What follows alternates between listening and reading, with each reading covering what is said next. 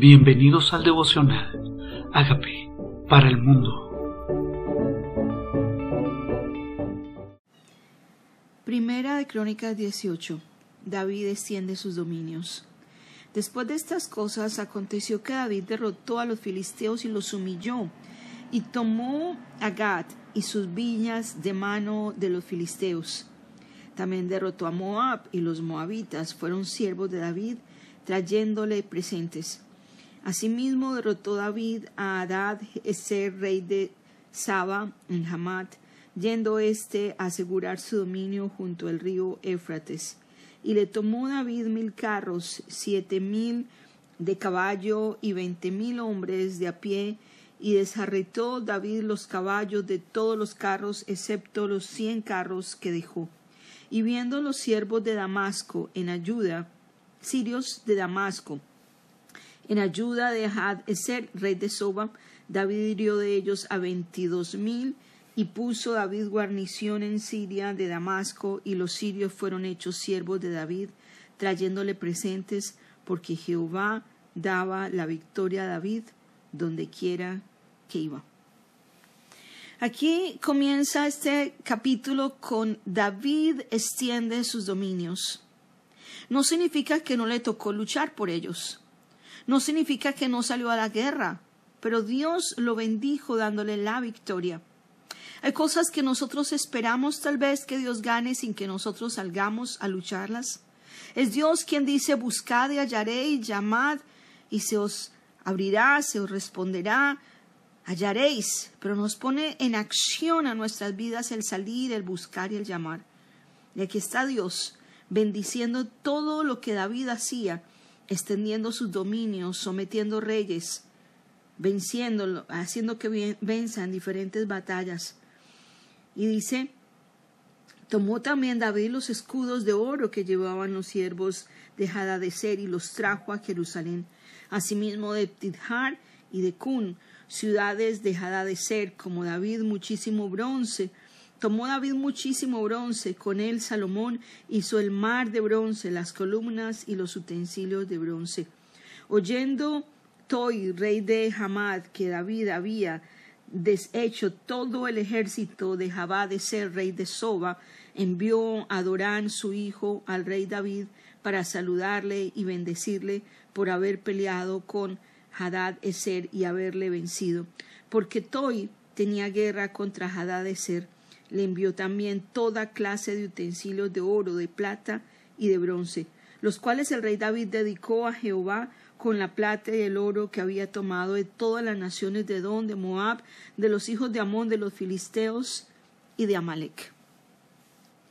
¿Para qué ganamos las batallas? ¿Cuál es el propósito de obtenerlas? Aquí David dedicó al Señor lo que tenía.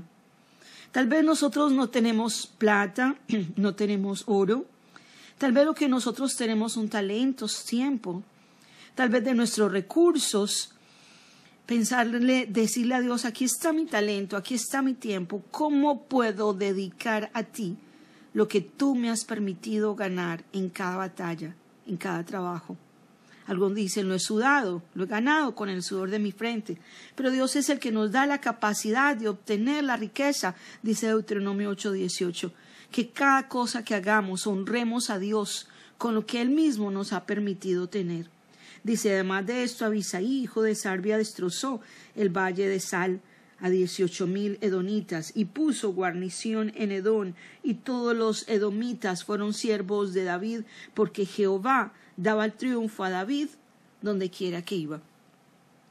¿Por qué triunfamos? ¿Por qué se nos abren puertas? ¿Por qué tomamos posesiones?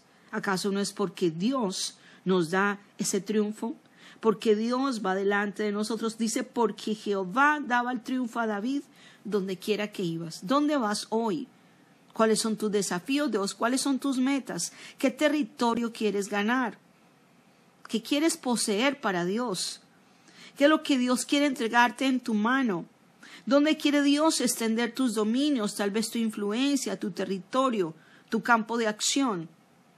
Dios quiere que seamos diligentes en hacer su voluntad y Él nos va a dar triunfo donde quiera que vamos. oficiales de David. Reinó David sobre todo Israel y juzgaba con justicia a todo su pueblo. Y Joab, hijo de Sarbia, era general del ejército, y Josafat, hijo de Agilud, canciller. Sadoc, hijo de Agitod, Abimelech, hijo de Abitar, eran sacerdotes, y Sapsa, secretario. Y Benaía, hijo de Joaída, estaba sobre los cereteos y los peleteos, y los hijos de David eran los príncipes cerca del rey. Había un equipo. Unos se encargaban de una cosa, otros de otra, unos del ejército, otros se encargaban, eran de la cancillería, otros eran sacerdotes, unos se dedicaban a las cosas santas, otros tal vez a los negocios del rey, uno era su secretario y sus hijos eran los príncipes. Tienes un equipo. Jesús lo primero que hizo después de ayunar cuarenta días y cuarenta noches fue reclutar su equipo de personas, ese grupo de gente que con la unción de Él iban a establecer el reino en todos los lugares donde iban. ¿Dónde quiere Dios que te extiendas? El mensaje de Jesús se ha extendido hasta el último rincón de la tierra. Dios se ha levantado también un ejército y ha levantado siervos para que ese mensaje de Jesús llegue no solamente hasta lo último de la tierra, sino hasta el fin del mundo. Un Dios que piensa en lugares geográficos, que piensa en función de tiempo.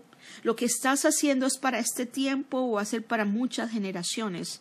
Lo que estás haciendo es para solo tu espacio o tú quieres que lo que Dios ha entregado en tu mano llegue a más lugares, llegue a más territorios y tenga más influencia.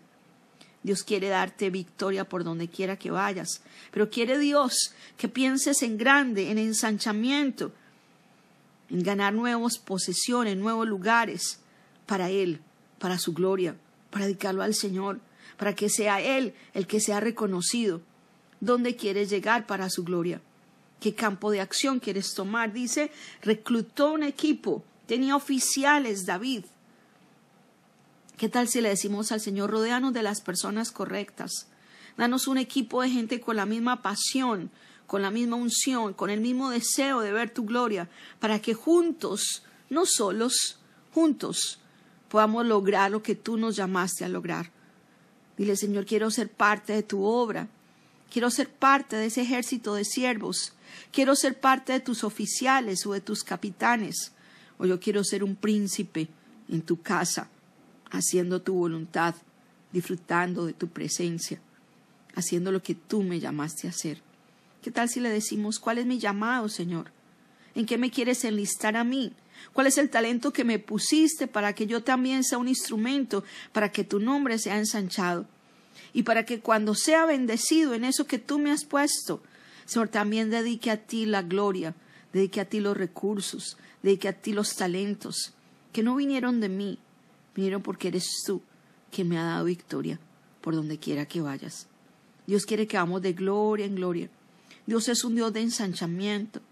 Dios es un Dios que quiere que extendamos el territorio donde su nombre sea exaltado y le digamos al Señor, venga a nosotros tu reino y hágase tu voluntad, como se hace en el cielo, también se haga en la tierra. Extiende tu reino a través de mi vida. ¿Qué tal si le dices al Señor, comienza, reina en mi corazón, reina en mi casa, reina en mi barrio, reina en mi trabajo, Quiero que este nombre tuyo se extienda, extiendas tus dominios, que mi trabajo sea un lugar donde tu reino se mueve, que mi barrio sea un lugar donde tu reino se mueve y que donde quiera que vaya, tu reino sea extendido. Aquí está mi vida, Señor, aquí está mi vida. Hay moabitas, tal vez los moabitas son enemigos tuyos, tal vez los edomitas. ¿Quiénes son esos moabitas para ti? ¿Qué tienes que vencer? ¿Son los miedos? ¿Es la inercia? Es el temor a no poder. ¿Cuáles son esos enemigos que toca vencer? ¿Cuáles son esos territorios que ha tomado el enemigo en tu mente, en tu corazón, que es tiempo de que desalojen para que vivas el plan de Dios en tu vida? Aquí estoy, Señor. Dile, confieso que soy pecador. Confieso que a veces soy de doble ánimo. O confieso que soy inconstante en mis caminos. O confieso que tengo temor. O confieso que simplemente estoy cómodo y me he conformado y no he pensado en ensanchamiento. Hoy quiero tener tu mente y tu corazón para hacer tu voluntad. Te pido perdón. Reconozco que tú eres el, Señor y Salvador de mi vida. Y te pido que hagas de mí esa persona que piense como tú, que se ensanche como tú y que viva esa vida de influencia y de bendición para otros como tú quieres que yo viva. Hazme parte de tu obra, Señor. En el nombre de Jesús. Amén. Hola amigos, queremos que usted sea parte de esta obra que estamos haciendo a través de Agape para el mundo y que este mensaje de Jesús llegue hasta la última de la tierra. Si quieres donar en nuestra página web puedes hacerlo en agapeparalmundo.org o también a través de Cele en agapeoficial.gmail.com. Dios bendiga tu generosidad.